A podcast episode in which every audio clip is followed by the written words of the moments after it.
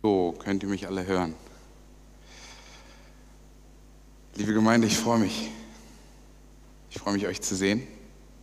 So viele Gesichter, die bekannt sind, ähm, auch nicht bekannte Gesichter. Ich freue mich sehr über die da sind, über meine Pfadfinder, die ich lange nicht mehr gesehen habe, wiederzusehen. Freue ich mich sehr.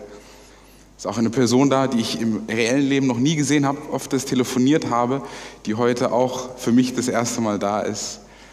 Wir haben Gäste, wir haben Gemeindeglieder. Ich freue mich über jeden Einzelnen, der heute da ist im Haus Gottes, dass wir zusammen anbeten dürfen, dass wir zusammen summen dürfen, muss man ja heutzutage sagen und machen, dass wir zusammen das Wort Gottes aufschlagen dürfen und hören dürfen. Ich freue mich wirklich und ich bin dankbar über jeden Einzelnen. Ich beginne mal mit der Kindergeschichte, bevor die vielleicht, die vom Screen sind, was anderes machen und ähm, nicht mehr da sind. Ich freue mich, dass auch einige Kinder da sind. Ich sehe die Sera, ich sehe den Elia, ich sehe den Sander, ich sehe den Silas. Sehr schön, dass ihr alle da seid. Ich habe heute eine Geschichte für euch mitgenommen. Ich weiß, dass auch einige zuschauen und ihr dürft auch, ich werde jetzt eine Frage stellen, ähm, dürft auch in den Chat reinschreiben, äh, wenn ihr diese Frage beantworten dürft. Es gibt einen Film. Und dieser Film, oh Verzeihung, dieser Film heißt Not a Fan. Kennt den jemand hier? Diesen christlichen Film Not a Fan. Ich sehe eine, eine Hand, die ganz schnell wieder runtergegangen ist. Zwei Hände. Drei, dreieinhalb, zweieinhalb. Nicht so viele. Not a Fan. Not a Fan heißt der Film. Und der Film handelt über einen Mann, der in die Gemeinde geht, immer wieder, und der ja, beruflich sehr eingespannt ist, der zu Hause eine Familie hat, ein sehr schönes Zuhause hat, aber so ein bisschen ja, Routine kehrt ein. Und er hat ein Nahtoderlebnis, er stirbt fast und er fängt sich an, die Fragen zu stellen, warum lebe ich eigentlich? Wofür lebe ich denn? Und will mir Gott vielleicht dazu, da, darüber was sagen? Und er entscheidet, dass er im Glauben nicht mehr ein Fan sein will dass er mehr sein will als ein Fan. Er will ein Nachfolger sein. Was ist denn jetzt ein Fan? Ich gebe euch mal ein Beispiel. Ich bin ein Fan von einer Fußballmannschaft. Gibt es hier Fußballfans unter uns, die eine Fußballmannschaft haben? Ihr dürft euch trauen, ihr werdet nicht auf Kamera sein, keine Sorge. Gibt doch ein, zwei, ja? Ich bin auch Fußballfan. Ich habe eine Mannschaft, ich habe irgendwann gemerkt, jeder in der Schule hat einen Fan, hat eine Mannschaft, wo er Fan ist. Ich wollte nicht Bayern München nehmen, weil das irgendwie alle genommen haben. Ich hoffe, ich mache mir keine Feinde oder auch vielleicht mehrere Freunde. Weiß nicht, wie es bei euch aussieht. Ja, es nicken ein paar, es schütteln ein paar den Kopf, sehr gut. Und ich habe mir ein Team genommen und ich habe mir gesagt, ich möchte jetzt zu dem Team stehen. Und habe mir dann irgendwann ein Trikot gekauft, damit ich mich mit dem Team identifiziere. Und ich habe gesehen, man kann da noch ganz weit gehen. Man kann die ganzen Gesänge lernen von dieser Gemeinschaft. Man kann Jahreskarten kaufen. Man kann bei verschiedenen Gruppen der Fans mitmachen, also von einem Extrem der Hooligans bis hin zu denen, die das nur auf dem Fernsehen schauen. Und die Spanne ist groß, was man alles als Fan machen kann. Ne? Und dann hat man vielleicht das Trikot von einem Lieblingsspieler und man schaut sich die ganzen Nachrichten an und all diese Dinge und man ist ein Fan. Das ist ein wunderschönes Beispiel für das, was dieser Film versucht zu sagen, was wir nicht sein sollen, dass wir nur am Seitenrand sind. Dass wir nur von, von der Weite schauen, sondern der Unterschied zwischen einem Fan und einem Nachfolger ist, dass der Nachfolger wirklich, um bei dem Bild zu bleiben, jedes Spiel mit dabei ist. Und genau weiß, wie seine Mannschaft aufgestellt ist, der vielleicht sogar selber mitspielt, der sich in seiner Mannschaft auch selber mit einbringt, der zu Gewinn und Verlust dazusteht. Das ist, was dieser Film versucht zu sagen. Nicht nur ein Fan zu sein, der so in der Sicherheitszone ist, der so den Sicherheitsabstand hat, sondern der sich damit voll identifiziert. Und das gibt es beim Fußball auch. Ich kenne ein paar Clubfans, die haben sich auch Club tätowiert und gehen zu jedem Spiel und brüllen alle Lieder. Das gibt es da auch. Und wir werden heute in der Predigt eine Geschichte hören, wo Jesus Leute ruft oder einladet, nicht nur Fans zu sein, nicht nur von der Weite zu winken und vielleicht einen Schal hochzuheben, sondern mit Herzblut dabei zu sein. Not a fan. Nicht nur ein Fan, sondern auch ein Nachfolger. Ich hoffe, dass ihr auch etwas habt, das ihr nachfolgen könnt. Dass es im Idealfall Jesus Christus ist, dem ihr auch nachfolgen wollt. Genau wie wir das als Christen auch wollen und wie Jesus uns dazu auch aufruft. Ich hoffe, ihr seid jetzt nicht mehr keine Fußballfans, aber dass das Bild euch geholfen hat zu verstehen, was der Unterschied zwischen einem Fan ist und einem Nachfolger. Ja, liebe Gemeinde, ich habe es schon angedeutet. Wir wollen heute eine Geschichte in unserer Geschichte von Jesus Leben weitergehen. Ich habe am Anfang des Jahres, die es noch nicht mitbekommen habe, ich habe am Anfang des Jahres gesagt, oh, die Geschichte von Jesus fasziniert mich. Ich möchte Jesus als Teenager in seiner Jugendzeit kennenlernen. Und irgendwie habe ich dann nicht mehr losgelassen und wollte diesem Jesus nachfolgen. Ich wollte wissen, wie entwickelt er sich weiter? Was macht er so alles in seinem Leben? Mal wirklich von Anfang bis Ende. Ich habe diese Reise nicht aufgegeben. Ich bin da immer noch an dieser, auf diesem Weg dran. Und wir kommen jetzt in unserer Geschichte ein Stück weiter. Wir hatten die letzte Predigt von mir, ging es um die Versuchung. Wie war das mit der Versuchung Jesus Christi? Was ist da passiert? Davor ging es um die Taufe die Taufe von Jesus. Auch er ließ sich taufen, auch er war Vorbild in dem und auch der hat diesen, dieses Beispiel gelebt, hat sich taufen lassen. Davor ging es um seine Jugend und seine Kindheit und wir sind jetzt praktisch bei der vierten Predigt und wir werden heute, ich habe mich immer im Lukas-Evangelium bewegt. Ich habe mich die ganze Zeit im Lukas-Evangelium bewegt und ich wollte eigentlich stringent sein und konstant und nicht mit Markus hin und her springen und zu, zu Matthäus hin und her springen. Aber ich muss heute, um die Geschichte weiter zu erzählen, muss ich heute zu Johannes.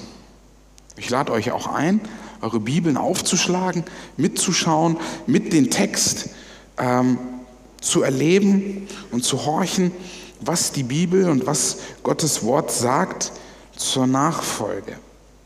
Bevor wir das tun, werde ich noch ein Gebet sprechen. Ihr dürft dazu sitzen bleiben. Vater im Himmel, Herr Jesus, ich danke dir, dass wir jetzt vor deinen Thron der Gnade kommen dürfen, dass wir jetzt in deinem Haus sein dürfen, dass wir jetzt hier Gemeinschaft haben dürfen. Jesus, ich danke dir, dass du mit deinem Heiligen Geist jetzt hier bist. Jesus, ich bitte dich, dass du uns reinigst. Du weißt, auch ich bin es nicht würdig, hier zu stehen. Herr Jesus, ich bitte um dein Blut, das reinwäscht. Ich bitte dich, Herr Jesus, dass du deine Worte in meinen Mund legst.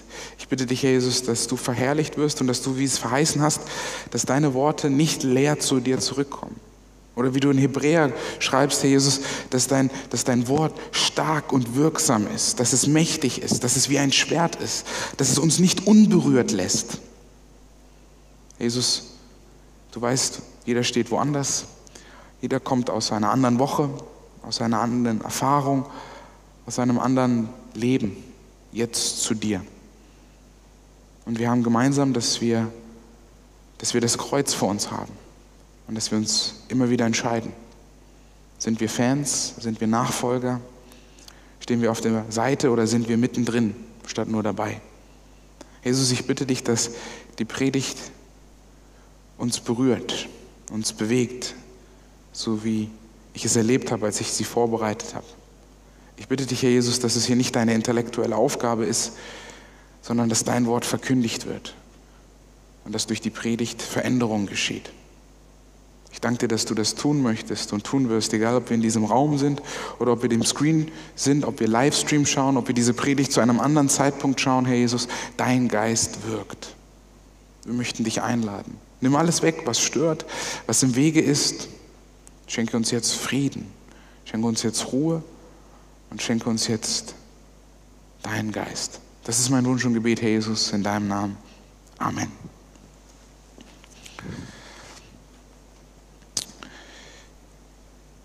Wir bewegen uns heute, die Predigt kommt aus 1. Johannes, Kapitel, 1, äh, das Evangelium Johannes, also nicht 1. Johannes, sondern Johannes Kapitel 1. Johannes Kapitel 1 und bewegen uns hier ab Vers 35 bis 51. Und auch hier sehen wir, die Bibel ist nicht eins zu eins chronologisch. Es ist nicht so, dass alle eins zu eins alles nacheinander abarbeiten, dass wir sagen, wenn ich von Anfang an Matthäus lese bis zum Ende Matthäus, habe ich eins zu eins die Events, die Geschehnisse, die in Jesus Leben so geschehen sind. Sondern wir müssen hin und her springen. Wir müssen uns die Evangelien immer wieder im Vergleich anschauen. Und das Ereignis, was eigentlich direkt nach Jesu Versuchung nachdem er in der Wüste 40 Tage ist und vom Teufel versucht wird, das Ereignis, was als nächstes kommt, begegnen wir in Johannes Kapitel 1, Vers 29, dass Johannes mit seinen Jüngern unterwegs ist und beschreibt, das ist das Lamm Gottes. Das ist das Lamm Gottes, dass er wieder predigt, dass er wieder unterwegs ist, dass er wieder den Weg ebnet für Jesus Christus, für sein Werk, für seinen Dienst, der ja noch nicht offiziell begonnen hat und der genau sagt, was Jesus tun wird. Wir sehen auch hier in Vers 29, dass wir einen Paralleltext haben zu Jesaja Kapitel 53. Auch das ist eingewoben, auch das kann man nachlesen, kann man studieren und ich bin sehr dankbar, dass wir dieses Quartal auch Jesaja haben als Lektion.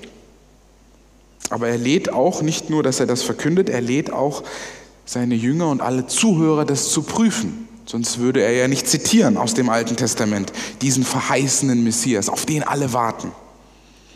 Und ich möchte jetzt zusammen mit euch die Predigt, den Predigtext durchlesen.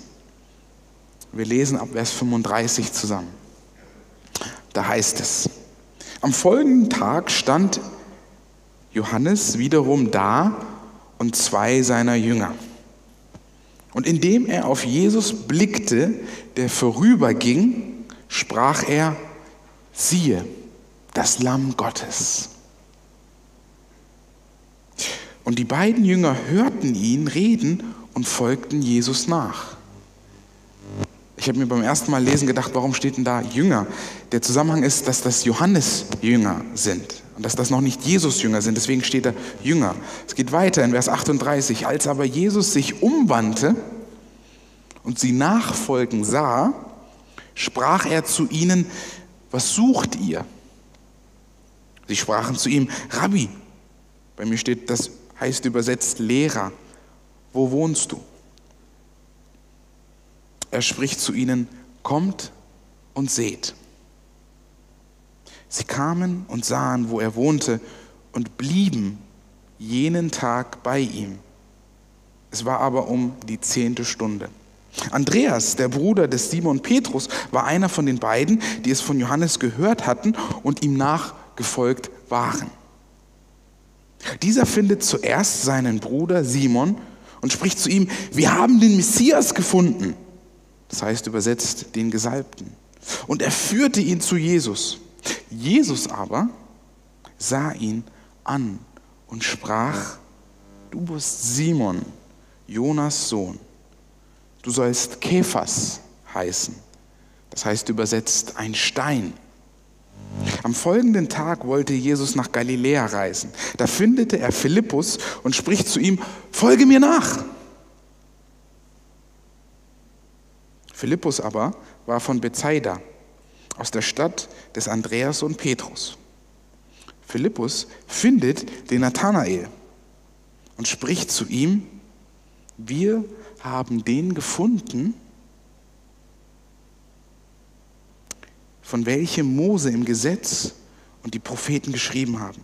Jesus, den Sohn Josefs von Nazareth.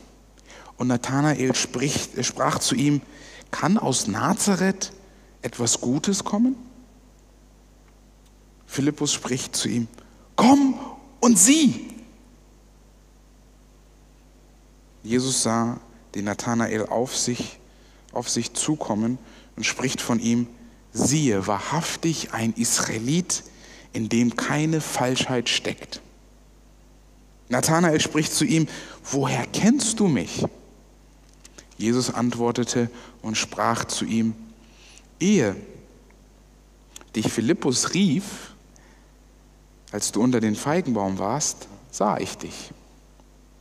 Nathanael antwortete und sprach zu ihm, Rabbi, du bist der Sohn Gottes, du bist der König von Israel.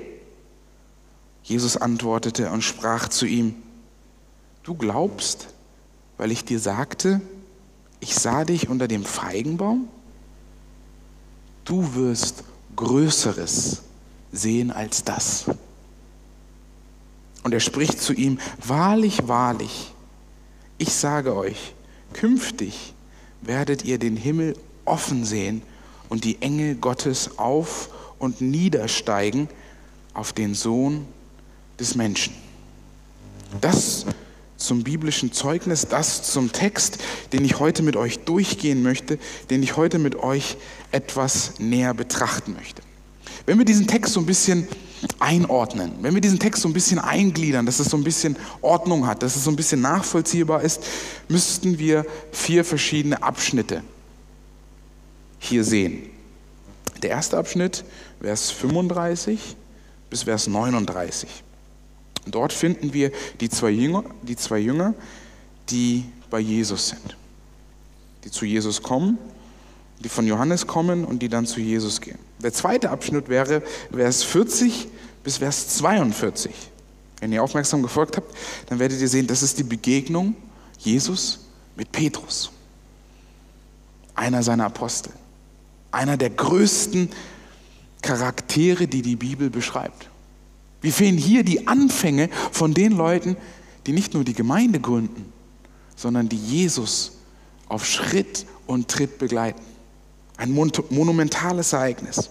Der dritte Abschnitt müssten wir von Vers 43 bis Vers 50 gliedern. Und hier haben wir, ich nenne es mal die Gewinnung, die Überzeugung von Philippus und Nathanael. Und der letzte Teil, der Höhepunkt, ist Vers 49, kann man noch einrechnen, und Vers 51 bis zum Ende des Kapitels. Es führt von dem Bekenntnis Nathanaels zu einem abschließend und doch wieder ganz wichtigen Wort von Jesus. Es geht, liebe Geschwister, heute um die ersten Jünger Jesu. Es geht um die ersten Jünger Jesu. Im Idealfall würden wir uns auch Jünger Jesus nennen, würden wir uns auch dazu zählen. Und wir dürfen hier beobachten, wie gewinnt Jesus seine Jünger. Wie beginnt er seinen Dienst? Er geht nicht alleine daraus in die Welt, sondern er gewinnt Jünger. Was interessant ist, dass einer dieser beiden Jünger unbeantwortet bleibt, dass es ihm kein Namen zugeschrieben wird. Wenn ihr seht in dem Text, dann heißt es sowohl in Vers 35 wie in Vers 37 und die beiden Jünger hörten auf ihn. Und einer wird uns dann entlarvt als der Andreas. Aber es schweigt hier, wer der andere ist. Viele Bibel, äh, Wissenschaftler sagen, das muss der Johannes sein. Das muss er sein. Ellen White sagt, er ist es. Dass er hier nicht über sich selber schreibt, und das sehen wir auch an ein paar Stellen später, dass er das sein muss, anhand von wie er über diesen Text schreibt. Wir wissen aber auch an anderen Stellen in der Bibel, wir brauchen nicht nur Ellen White dafür, wir sehen auch in Markus. Markus schreibt in Kapitel 1, ähm, Vers 16, Vers 20, er nennt die ersten Jünger Jesu. Und die ersten Jünger Jesu sind Andreas, Petrus, Jakobus und Johannes. Warum er Nathanael nicht erwähnt, werde ich gleich nochmal dazu kommen. Ist euch aufgefallen, dass Johannes Jünger zu Jesus Jünger werden? Dass Jesus Wirken erste Früchte trägt. Wenn wir die Sprache, diesen ersten Abschnitt schauen, der erste Abschnitt ist ja von Vers 35 bis Vers 39, wenn wir diese Sprache analysieren, dann sehen wir und entdecken wir, dass alles, was zur Nachfolge dazugehört, hier beschrieben wird. Die Ablauf, der Ablauf von der Nachfolge wird uns hier dargestellt und wird hier beschrieben. Schaut mal in Vers 38, da finden wir das erste Wort. Nachfolgen. Als Jesus aber sah, Als Jesus, Verzeihung, als aber Jesus sich umwandte und sie nachfolgen sah. Dann geht es in Vers 39 weiter, dass er sagt zu ihnen, kommt und seht. Das ist für mich der zweite Schritt der Nachfolge, kommen und sehen. Und der dritte Schritt der Nachfolge ist, wenn wir weiterlesen, sie kamen und sie sahen, wo er wohnte und blieben. Und blieben jenen Tag bei ihm. Sie blieben. Nachfolge beginnt mit dem Nachlaufen, mit dem Nachgehen, mit dem Sehen, mit dem Erleben, mit dem Glauben, mit dem Spüren, mit dem Verifizieren, mit dem, was ich sehe und erlebe und dann mit dem Bleiben. Dann mit dem Bleiben. Ich möchte versuchen, jetzt mit euch Schritt für Schritt das durchzugehen, was hier passiert. Was interessant ist, dass Ellen White Jesus Aussehen etwas näher beschreibt. Sie sagt, dass nach seiner Taufe strahlte er. Man sah, dass der Heilige Geist auf ihn war. Ein Stück wie Johannes 9 von dem Blinden, der sehend wurde und alle fragen, wie sieht denn der aus? Ist das der gleiche, der blind war? Wo was passiert äußerlich durch Veränderung, durch Bekehrung, dass man sich die Frage stellt, wer ist es?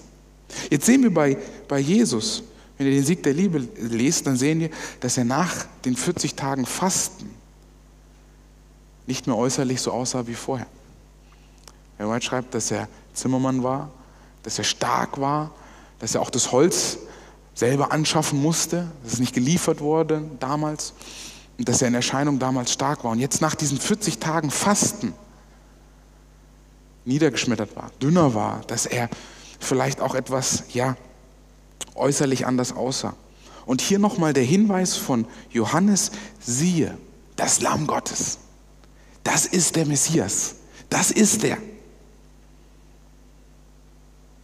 Und sie folgen ihm nach. Wahrscheinlich nicht wegen seinem Aussehen, sondern weil das, was sie von ihrem Meister damals Johannes gehört haben, ist das, wo sich das Ganze hinführen wird, wo das Ganze hinausspielt auf den Messias. Und Jesus stellt eine ganz wichtige Frage. Sie folgen ihm nach und er fragt sie direkt ins Gesicht. Was sucht ihr? Was wollt ihr? Warum geht ihr mir nach? Er konfrontiert sie. Was machst du eigentlich hier? Was machst du eigentlich hier? Warum bist du hier? Warum bist du hier in der Gemeinde? Warum schaust du gerade den Screen? Sie müssen sich positionieren. Er stellt die Frage nicht für sich, er weiß es. Aber er stellt die Frage, weil er will, dass sie antworten und eine Position beziehen. Und das tun sie. Sie beziehen eine Position. Sie wollen wissen, wo er wohnt. Heute wäre das wahrscheinlich schwierig, wenn ich jemanden treffe hier draußen, der zum ersten Mal im Gottesdienst kommt und ich sehe, der fühlt sich beantwortet, ich muss diese Frage beantworten und die erste Antwort ist, ja, wo wohnst du?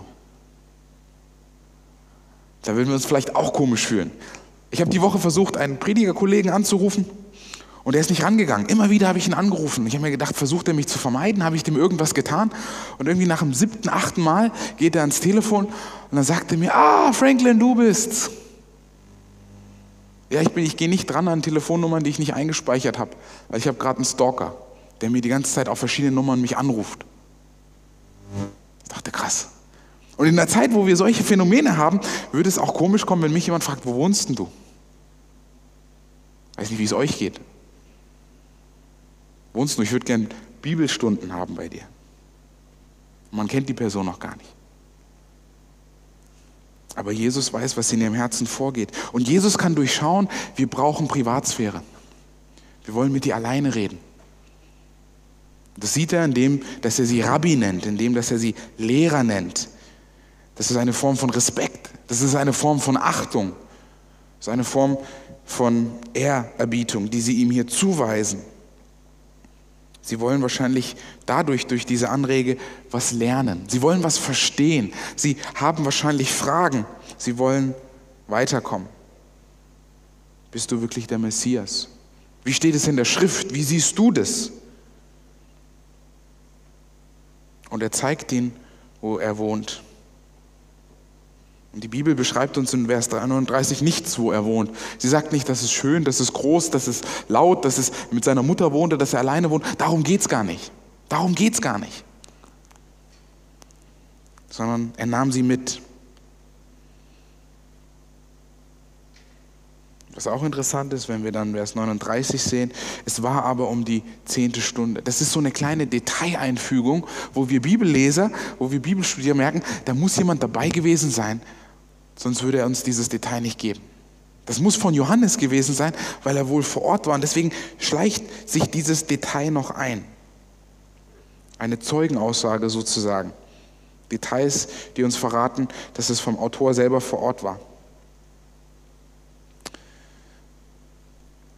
Vers 40 und 41. Andreas, der Bruder des Simon Petrus, war einer von den beiden, die es von Johannes gehört hatten und ihm nachgefolgt waren.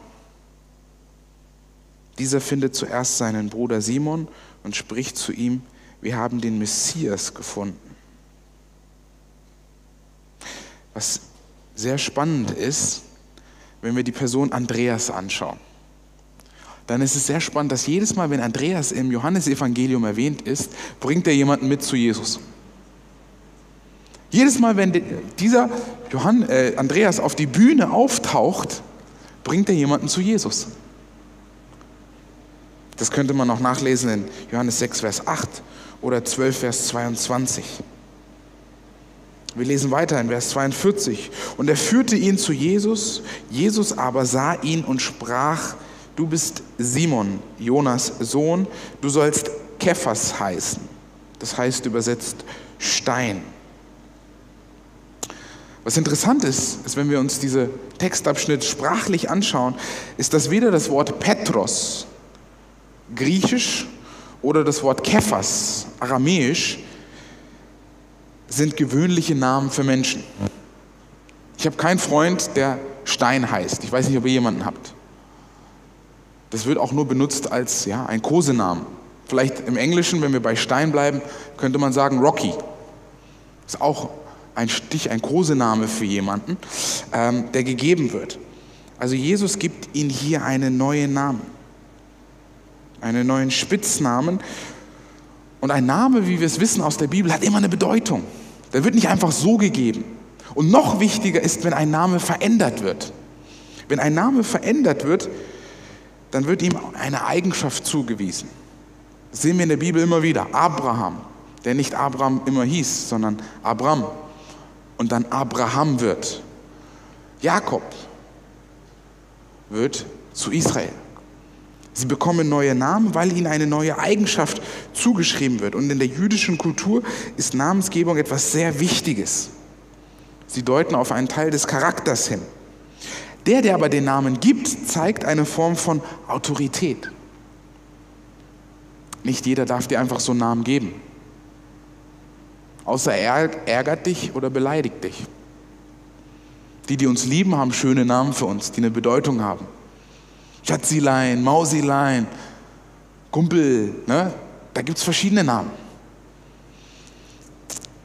Aber Jesus sagt, du sollst jetzt so heißen. Du bekommst jetzt einen neuen Namen. Er hat die Autorität und das Recht, das zu machen. Und es ist eine Reise. Wir wissen von Petrus, dass er sehr impulsiv ist.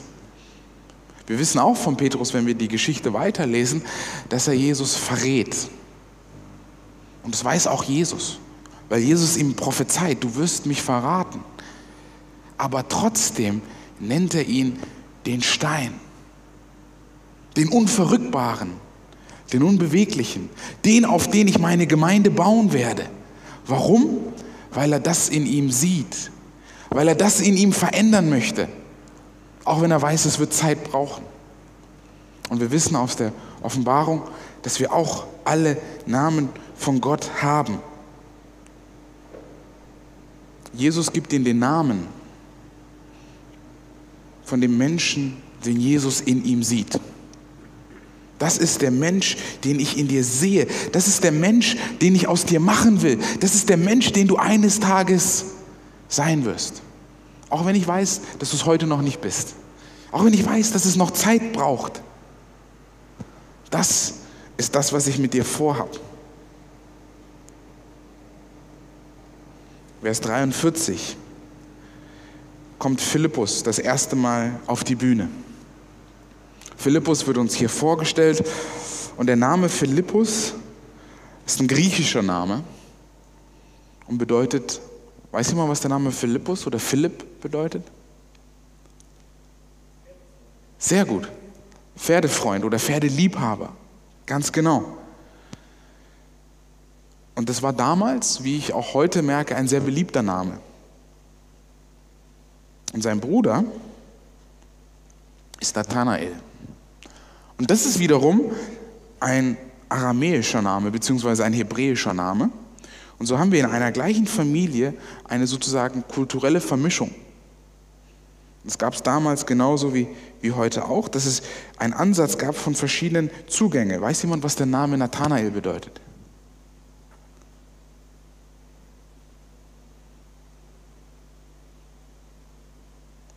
Nathanael bedeutet Geschenk Gottes.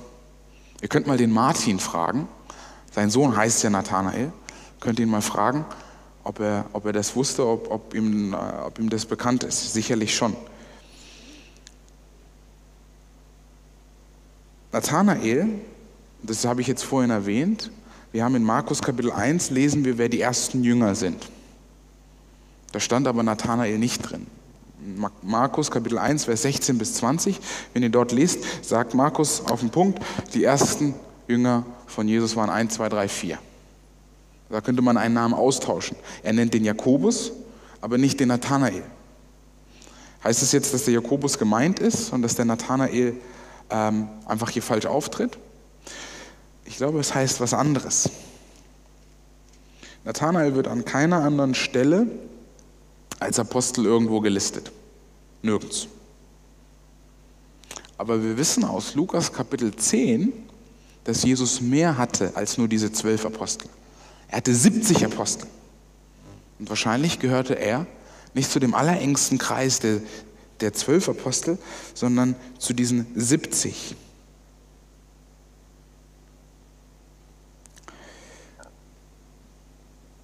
Vers 46. Und Nathanael sprach zu ihm, kann aus Nazareth etwas Gutes kommen? Philippus spricht zu ihm, komm und sieh. Was ich interessant finde, ist, dass wir hier was ganz Wichtiges sehen, was ganz Elementares. Ist, dass nicht Jesus alle seine Jünger selber holt, sondern dass seine Jünger andere zu Jesus holen. Jünger machen Jünger.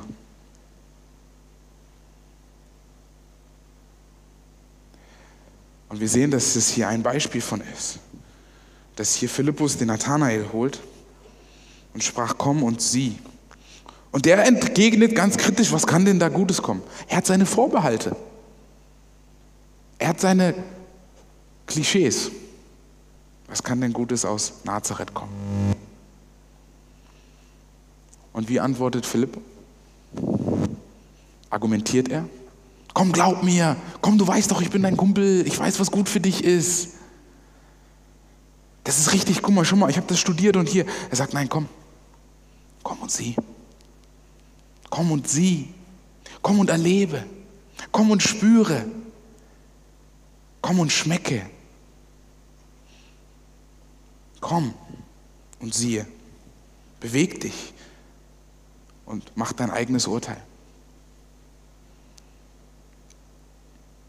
Was interessant ist, ist in Vers 47, wie Jesus reagiert. Jesus sagt direkt in Vers 47, siehe wahrhaftig ein Israelit, in dem keine Falschheit ist. Der macht eigentlich ein Kompliment über ihn. Wir lernen ihn kennen als jemand Kritischen, als jemand, der sagt, was kann denn Gutes aus Nazareth kommen? Jesus sagt nicht, nein, du hast nicht recht. Er sagt auch nicht, du hast recht. Er sagt, du bist ein guter Mann. Er gibt uns so ein total neues Urteil über diesen Nathanael. Macht er ihm Komplimente? Versucht er ihn so zu gewinnen? Versucht ihn einzuschmeicheln? Ich glaube nicht. Nathanael fragt auch, woher er ihn kennt.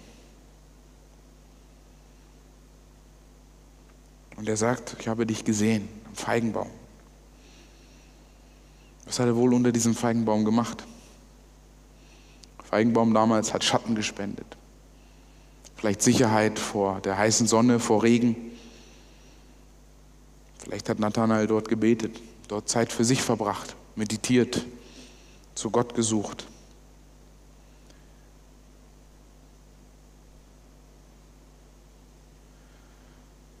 Was hervorsticht, ist, Nathanael weiß ganz genau, wovon Jesus spricht. Und das sehen wir anhand seiner Reaktion. Er merkt, Jesus sieht ihn. Jesus kennt ihn. Da geht was über das Menschliche hinaus, wenn wir auf seine Reaktion schauen. In Vers 48, woher kennst du mich? Seine Reaktion ist noch deutlicher in Vers 49.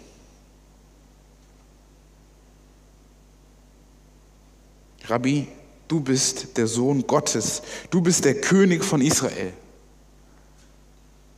Was ist da passiert, dass jemand sagt, ich habe dich gesehen und dass er auf einmal sagt, du bist Gott? Da muss mehr als nur eine Sicht, ein Augenkontakt, als ein Ich glaube, du hast mich gesehen passiert haben. Er muss da was gespürt haben. Er muss da von dem Geist bewegt worden sein. Nathanael, ich glaube, er erlebt hier ein kleines Wunder. Er erlebt ganz dolle innen drin, dass er gesehen wird dass Jesus ihn sieht und dass Jesus ihn kennt.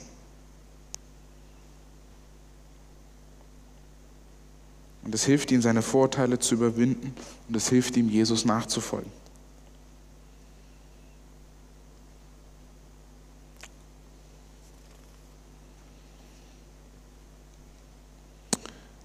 Letzter Vers. Und er spricht zu ihm, wahrlich, wahrlich, hier ist Jesus gemeint, ich sage dir, künftig werdet ihr den Himmel offen sehen und die Engel Gottes auf und niedersteigen auf den Sohn des Menschen. Er sagt, wenn du mir nachfolgst, werden außergewöhnliche Dinge in deinem Leben passieren.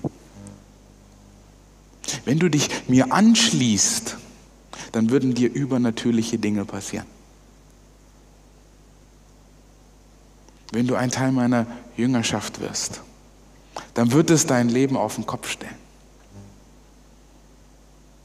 Wenn du einer meiner Jünger wirst. Wirklich, nicht nur Fan, nicht nur von außen auf der Sicherheitszone, ne, auf der Tribüne mit dem Schal, sondern wenn du mir wirklich nachfolgst auf Schritt und Tritt, da wo ich wohne, da wo ich hingehe, da wo ich dich sende, dann wirst du sehen, wie die Engel auf und absteigen. Das wirst du nur dann sehen, wenn du wirklich nah an mir dran bist. Das wirst du von der Weite nicht sehen. Das wirst du von der Weite nicht erleben. Du wirst dich leer fühlen und du wirst sagen, da fehlt was. Erst wenn du mir wirklich nachfolgst, wirst du diese Dinge erleben. Was interessant ist, wir finden in diesem Text das erste Mal die Erwähnung Sohn des Menschen. Die letzte Phrase dieses Textes heißt Sohn des Menschen in Johannes. Das ist ein Titel, den Jesus immer wieder benutzt über sich selber. Er beschreibt sich im gesamten Johannes Kapitel 14 Mal damit. In den restlichen Evangelien sind wir tatsächlich bei 69 Mal, dass er das über sich selber sagt. Sohn des Menschen. Interessant ist, dieser Begriff kommt null, null mal vor bei allen Schriften von Paulus. Nicht ein einziges Mal. Und er kommt nur noch einmal außerhalb den Evangelien in der Apostelgeschichte vor, wo Stephanus ihn benutzt. Warum macht er das? Sohn des Menschen. Es gibt eine ganz banale Antwort. Er benutzt nicht den Titel Messias, nicht den Titel König Davids, Er benutzt nicht den Titel Sohn Israels, sondern Sohn des Menschen, damit die Leute nicht sich was einbilden, warum er da ist, dass sie sich nicht einbilden, wer er ist. Er ist kein politischer Führer. Er ist keiner, der ein weltliches Königreich aufbaut, sondern er ist Sohn des Menschen. Er ist gekommen, um uns zu heilen. Er ist gekommen, um unsere Sünden auf sich zu tragen, aber jedoch König. Und er will keine falschen Hoffnungen und Assoziationen wecken, die es trotzdem aber gab.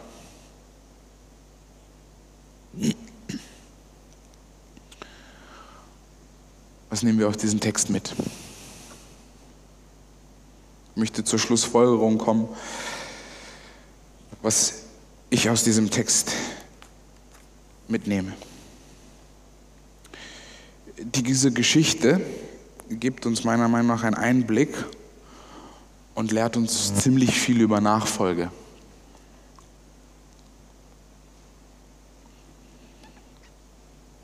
Wir hatten es schon gesehen, wenn wir in Vers 39, 38 äh, und 39 schauen, dass wir alle wichtigen Elemente dafür haben, das Nachfolgen, das Kommen und das Sehen und das Bleiben.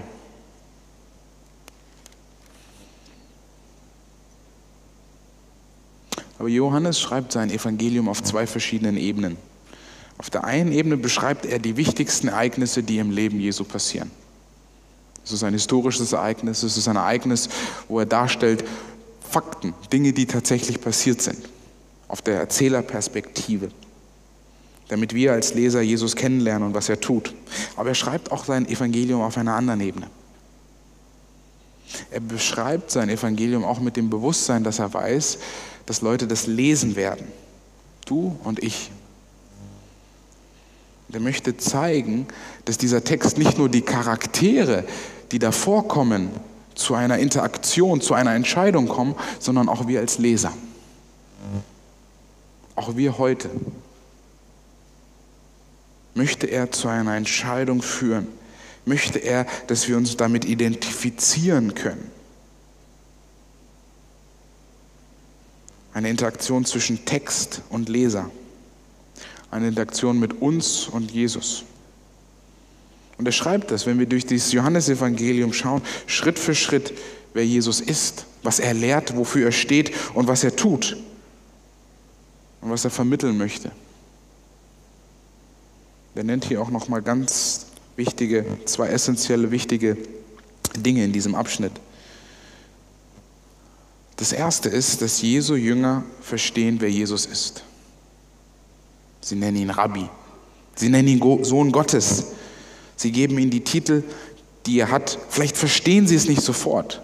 Es wird uns auch geschrieben, dass erst nach der Auferstehung sie wirklich verstehen, was es bedeutet, dass es wirklich Gehalt bekommt. Sie zwar das erahnen und spüren, aber in seiner Fülle immer mehr dazulernen müssen.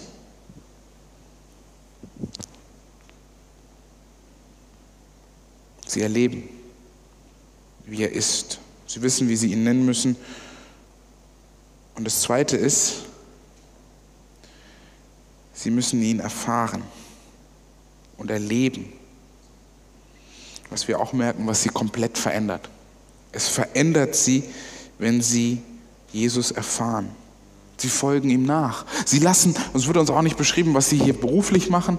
Es wird uns nicht beschrieben, ob sie eine Familie haben. Es wird uns, diese Sachen werden uns in diesem Moment nicht geschrieben, weil darum geht es nicht. Es geht hier in diesem Moment nur um Jesus. Sie lassen alles zurück. Radikal, könnte man fast schon sagen. Sie lassen alles zurück für das, was Jesus bedeutet, für das, was er ihnen anbietet.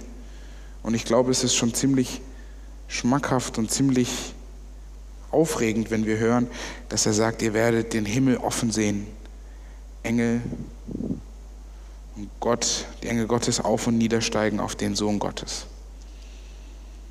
Da ist es doch, glaube ich, lohnenswert, alles liegen und stehen zu lassen. Aber nicht nur deswegen.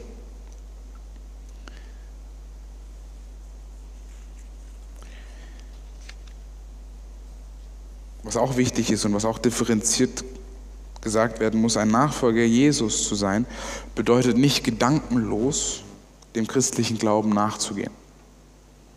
Ich bin da reingeboren. Das ist ja so üblich, Tradition. Nein, Nachfolge bedeutet nicht nur Tradition. Es bedeutet nicht eine Erfahrung zu machen, die keinen inhaltlichen Wert hat, die keinen theologischen Wert hat, nicht nur ein Wunder zu erleben und zu sagen, ich folge Gott nach. Nachfolge ist Hingabe.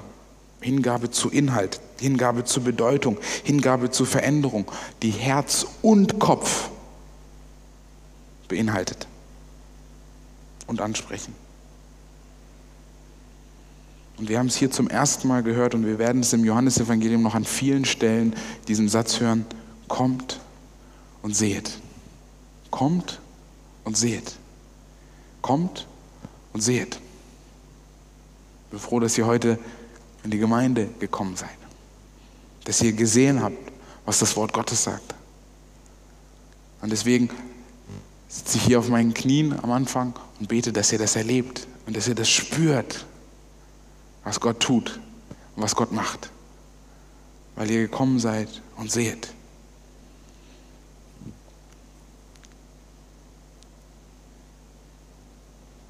Und wir werden, wie gesagt, das immer wieder sehen im Johannesevangelium. Er ruft auf, kommt und sehen. Gott ruft Menschen und die Menschen, die Gott gerufen haben, rufen andere Menschen zu Gott. Was wir bei Nathanael lernen dürfen, dass er uns alle schon gesehen hat, bevor wir bei ihm waren. Dass er uns alle schon gekannt hat, bevor wir bei ihm waren.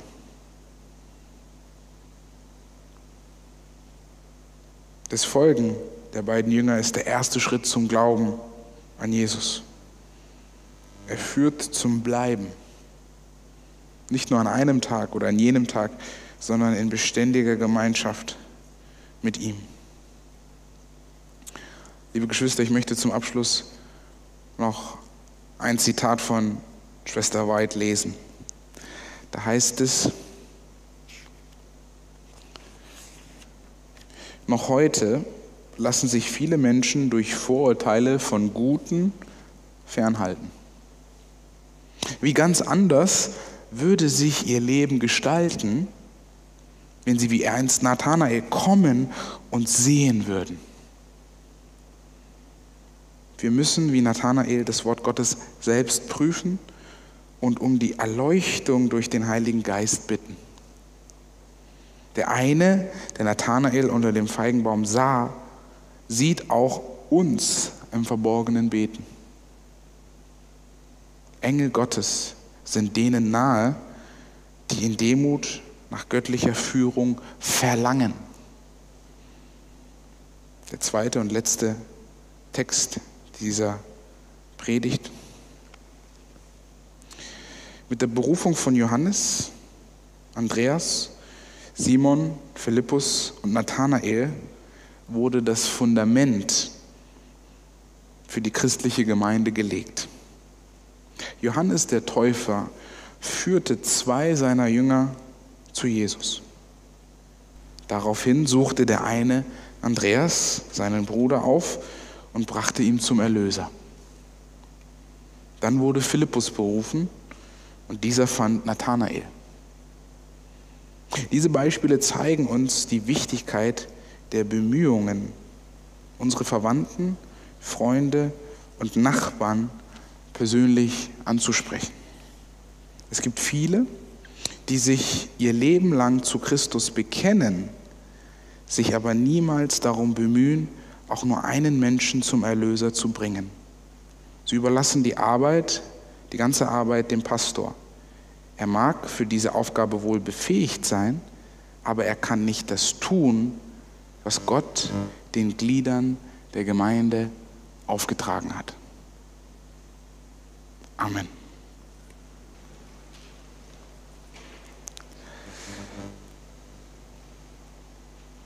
Vater im Himmel, wir danken dir, dass du uns jeden Einzelnen in deine Nachfolge rufst. Wir danken dir, Herr Jesus, dass du uns siehst und dass du willst, dass wir mit dir leben. Dass du uns aus Dinge rausrufst manchmal, die gar nicht gut für uns sind. die uns vielleicht ablenken und die uns vielleicht nicht das geben, was wir wirklich brauchen. Jesus, wir danken dir für dein Wort, was uns immer wieder zeigt, was wir lernen dürfen, was wir lernen können, was wir in unserem eigenen Leben anwenden dürfen. Und ich bitte dich, Herr Jesus, um deinen ganz besonderen Segen, dass wir dein Rufen hören, dass du uns zeigst, wenn wir nur Fans sind und am Seitenrand stehen und vielleicht nur ein Trikot im Schrank haben, aber gar nicht wirkliche Nachfolger sind. Vater im Himmel, ja, man kann immer besser sein, man kann immer mehr beten, man kann immer mehr Andacht machen, man kann immer mehr für die Gemeinde tun, man kann immer mehr. Aber Herr Jesus, ich bitte dich, dass du uns zeigst, wo wir tatsächlich nur Fans sind und nicht Nachfolger. Wo du uns vielleicht zeigst, wen können wir noch in deine Nachfolgschaft rufen. Jesus, es ist gut zu wissen, dass du uns verstehst dass du uns liebst und dass du alles tust, dass wir verstehen, wer du bist. Dass wir in der Nachfolgschaft auch bleiben können, nachdem wir gesehen haben, nachdem wir gekommen sind.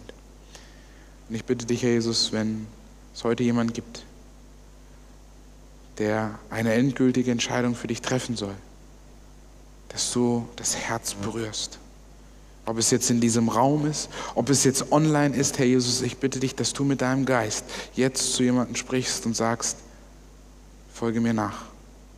Kommt und seht. Jesus, ich möchte dich auch bitten, neben dem, dass wenn es hier jemanden gibt, wo du weißt, dass er jemand anderen fragen soll, wo jemanden einladen soll, dich kennenzulernen, dich zu erleben, dass du auch durch deinen Heiligen Geist Bewegung ins Herz legst. Mut aufzustehen und dich zu verkünden. Jesus, wir sind oft in einem Schlaf. Es ist oft so, dass wenige vieles tun und dass viele wenig bis gar nichts tun. Herr Jesus, lass uns nicht auch dazugehören zu denen, die wenig bis gar nichts tun sondern aus dem, was du uns geschenkt hast, aus Freude, aus Liebe, nicht aus Druck oder aus Zwang, dir nachfolgen und es weitergeben. Wir sehen hier in dieser Geschichte keinen Zwang, kein Auffordern von Jesus, jetzt mach und tut, sondern es kam von innen heraus. Es wurde ihnen von innen geschenkt. Und wir dürfen daraus lernen. Und ich bitte dich, dass du es auch uns aus innen schenkst. Zu sagen, siehe, hier ist der Messias. Siehe, ich muss das mit dir teilen. Siehe, ich kann es nicht zurückhalten. Das ist das Lamm Gottes, der alle Sünden auf sich nimmt. Jesus, welch schöne Botschaft. Ist es nicht wert, diese Botschaft in alle Welt zu tragen? Ich bitte dich, Herr Jesus, nicht meine Worte sollen verändern, sondern dein Geist. Lass uns als einige Gemeinde zusammen diesen Weg gehen. Lass uns als einige Gemeinde dein Werk tun. Lass uns als glückliche, starke, bekennende Nachfolger leben. In deinem Namen, Herr Jesus. Amen.